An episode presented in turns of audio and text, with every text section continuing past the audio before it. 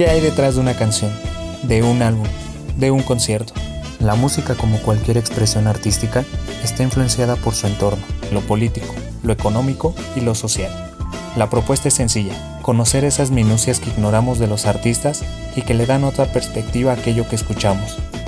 Mi nombre es Francisco y bienvenidos a Pa Contarte, el podcast donde la música y las historias son una misma.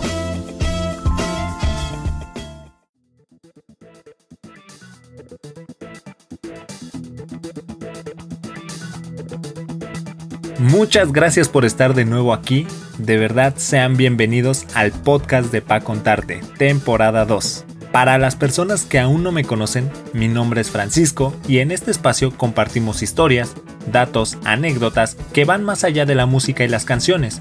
Exploramos la relación de la política, la economía y el momento social en que una agrupación o artista publicó un tema o un álbum y así entender mejor cuál es su relevancia dentro del entorno social.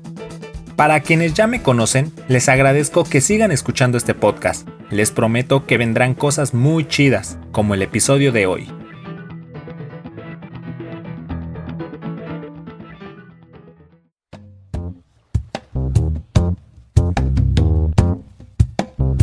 Se acerca el 14 de febrero y como todos sabemos, eso trae varios encuentros amorosos. Por eso decidí que este primer episodio abordara la relación que existe entre el acto sexual y su conexión con la música. Déjenme preguntarles algo, ¿ustedes escuchan música mientras tienen sexo? Para quienes dijeron que sí, ¿cuál es la razón? Piénsenlo un minuto. Si no saben, no se preocupen, aquí les daré algunas respuestas. Para las y los escuchas que dijeron que no, déjenme preguntarles, ¿todo bien en casita? Porque se trata de una práctica bastante recurrente. Pero no se crean, tal vez después de este podcast se animen a tener una playlist para eso. Bueno, si tienen la oportunidad. Antes que nada, me gustaría especificar dos conceptos que utilizaré en los próximos minutos. Erotismo y sexo. El primero proviene del griego eros, que refiere al amor pasional y deseo sexual, dos sentimientos personificados por el dios del mismo nombre.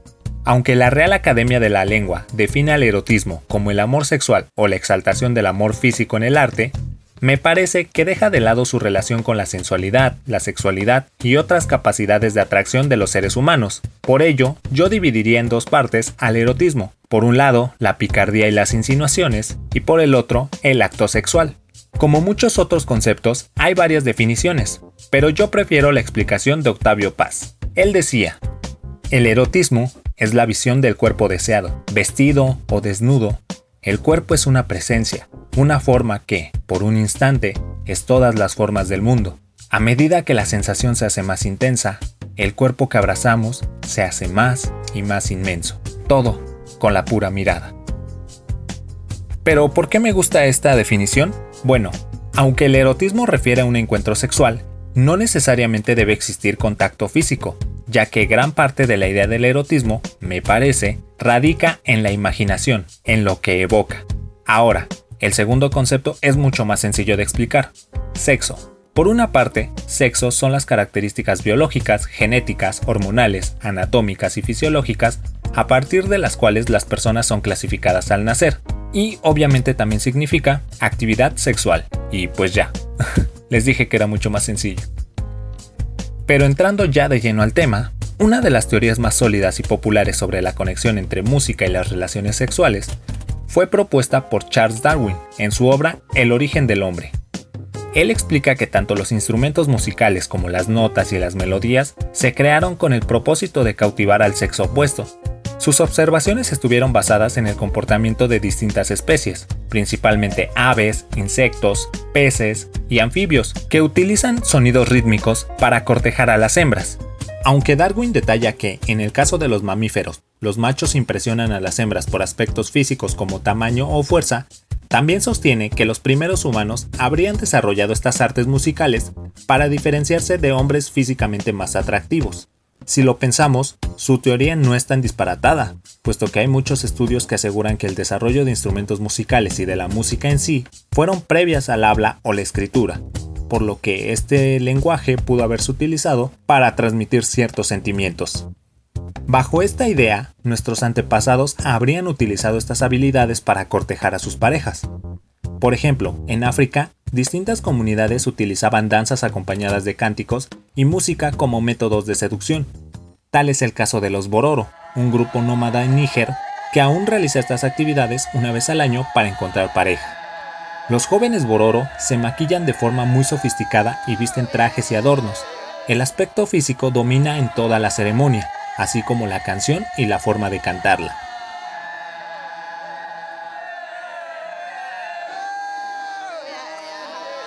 Pero esto no es propio de África. En el occidente también ocurre. ¿O acaso no es el mismo principio de cortejo cuando se lleva serenata o cuando dedicamos canciones? No sé, piénsenlo.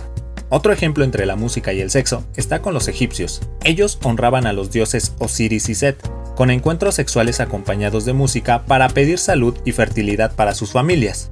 En la mitología griega, la creación de la flauta transversal está asociada con un encuentro sexual fallido, según los griegos, Pan, el dios de las brisas, los atardeceres y la fertilidad, una tarde se topó con Siringa, una ninfa del monte Liceo. Al verla, se enamoró de ella y quiso poseerla. Al huir de él y quedar acorralada, se aventó al río Ladón, donde sus hermanas la convirtieron en un cañaveral. Cuando Pan llegó, solo pudo abrazar las cañas mecidas por el viento, y según el mito, el sonido que producían le agradó tanto que decidió construir un instrumento con sus ramas. Así se creó la flauta. Todos estos antecedentes podrían servir como argumentos para decir que la especie humana escucha música durante el sexo como parte de una tradición histórica. Pero esa respuesta no nos dice mucho, ya que fácilmente podríamos decir que las canciones solo son para amenizar el momento como en una fiesta. Entonces, la pregunta sería, ¿Cambia en algo escuchar música durante las relaciones sexuales? Pues, de acuerdo con un estudio a cargo del psicólogo musical Daniel Mulsenfein, disculpen mi alemán, de la Universidad de Londres, el 40% de las personas, es decir, 4 de cada 10 personas, confirmaron que escuchar música durante un encuentro sexual estimula igual o más que el tacto. El estudio fue patrocinado por Spotify para demostrar la importancia que tiene la música en la vida amorosa de las parejas. En la investigación participaron más de 2.000 personas de Reino Unido, de edades entre los 18 y los 91 años. Entre los resultados más importantes están que la música es capaz de activar las mismas zonas de placer del cerebro que cuando disfrutamos comer o cuando besamos a alguien que nos gusta. También los participantes enlistaron las 20 canciones que más les excitan. La lista la encabeza Sexual Healing de Marvin Gaye. Seguro la han escuchado, pero para aquellos que aún no la reconozcan por el nombre, les dejaré este fragmento.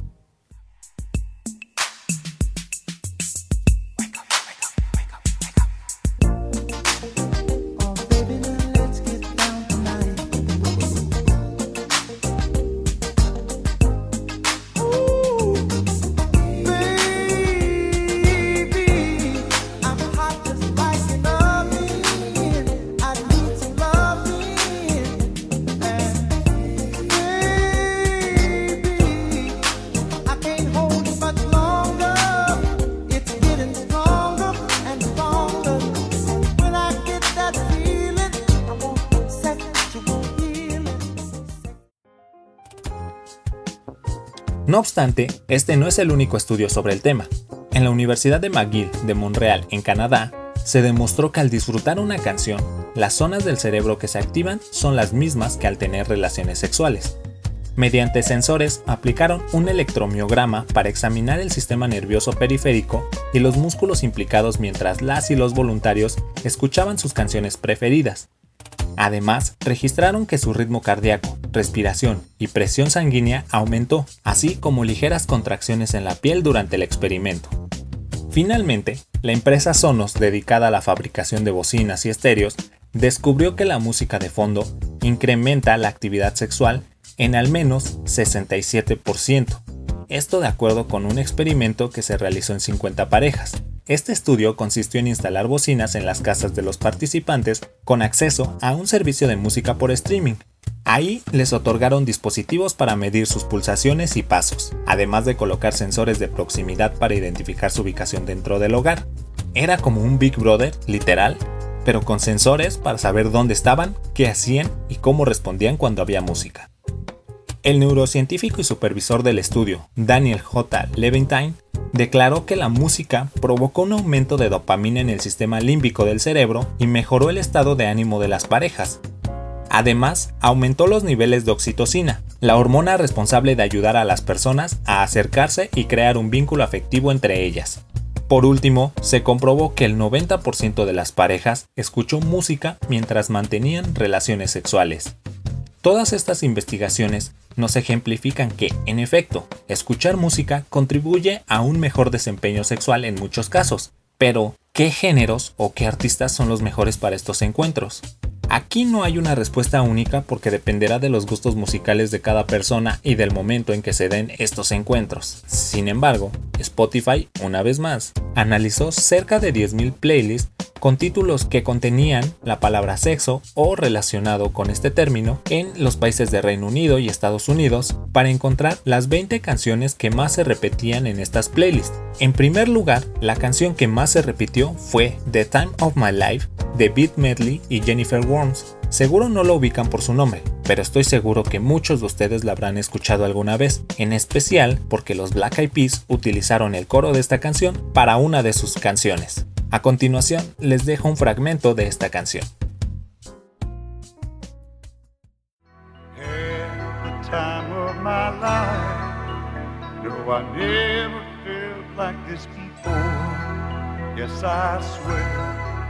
It's a truth, and I owe it all to you.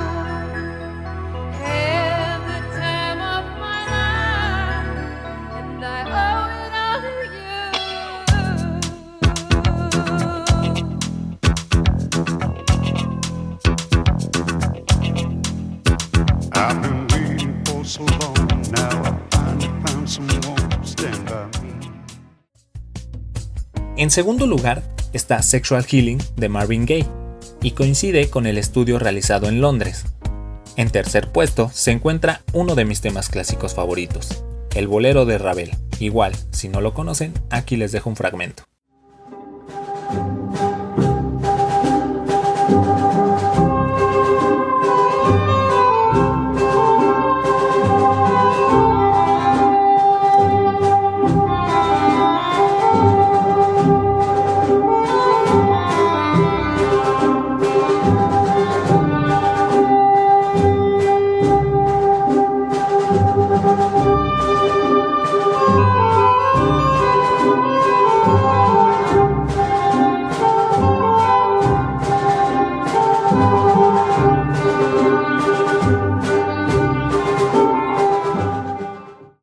Cuarta posición está Take My Breath Away de Berlín.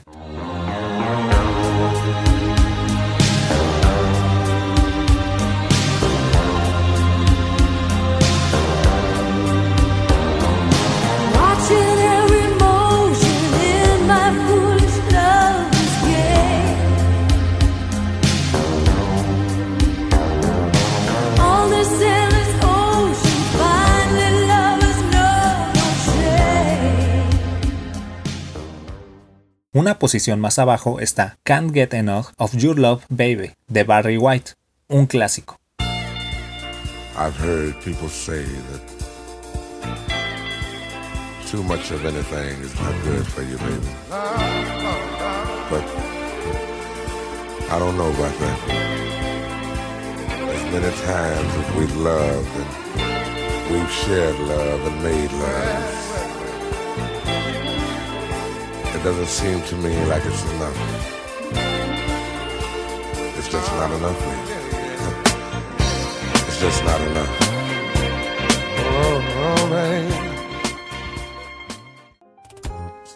Me gustaría repasar la lista completa, pero se haría eterno este episodio. Pero si tienen curiosidad pueden buscar la lista completa, es muy fácil de hallar en internet.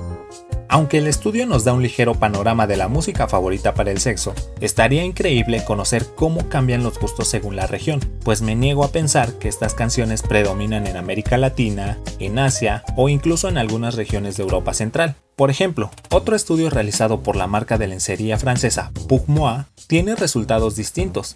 Tras analizar 300.000 playlists de varias partes del mundo, clasificaron a los 10 artistas que más se repetían en estas listas musicales. La lista la encabeza The Weeknd, seguido de The Trey Songs, Usher, Drake, Jeremy, Rihanna, Beyoncé, Miguel, Two Feet y Party Next Door. Artistas completamente distinto a los estudios anteriores. Estos datos también revelan más detalles sobre el comportamiento de las personas en el sexo. La canción más repetida en las playlists que están tituladas como Juegos previos, Seducción, Previos al sexo, entre otros nombres similares, está All the Time de Jeremy. Esto hace pensar que es uno de los artistas preferidos para amenizar los momentos previos a la actividad sexual.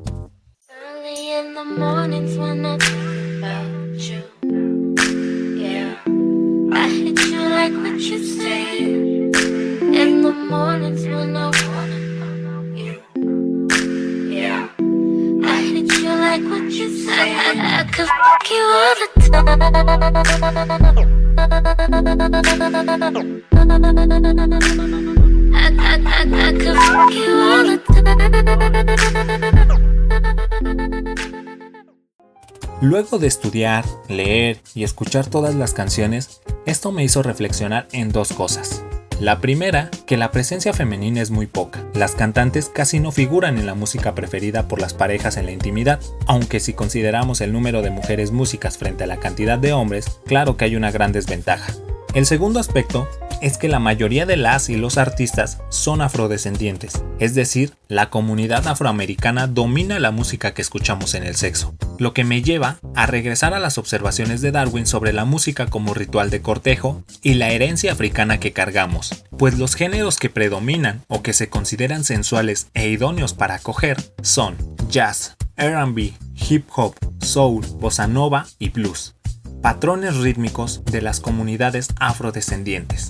A pesar de ser géneros distintos entre sí, sus raíces están en África, pues muchas de ellas llegaron a América con la colonización. Por ejemplo, en Brasil, los ritmos africanos se combinaron con los cánticos de la Amazonía para dar lugar a la samba, un género que exalta la sensualidad y erotismo del cuerpo humano. Otro caso es Estados Unidos. A principios del siglo XX, con la llegada de instrumentos europeos como el piano, la trompeta, saxofón y el contrabajo, el blues evolucionaría en el jazz, un género con ritmos más sofisticados y complejos, pero con temáticas más sugerentes y relacionadas con el amor. De hecho, la popularidad del jazz por todo el continente americano hizo que Brasil fusionara sus ritmos locales con el jazz para dar el surgimiento a la bossa nova en la década de los 50 otro género con una estética muy sensual. Otro estilo que predominaría durante la década de los 70 y que tiene tintes sugerentes es el funk. Durante muchos años fue prohibida por la sociedad estadounidense al calificarla como provocativa, indecente, impúdica o simplemente música vulgar. Hagan de cuenta el reggaetón de los 70. Se trataba de música desenfrenada, colorida y liberadora, principalmente del cuerpo, y uno de sus mayores exponentes fue James Brown. Get up, get on up, get up, get on up, stay on the scene, get on up, like a sex machine, get on up, get up, get on up, get up, get on up, stay on the scene, get on up, like a sex machine,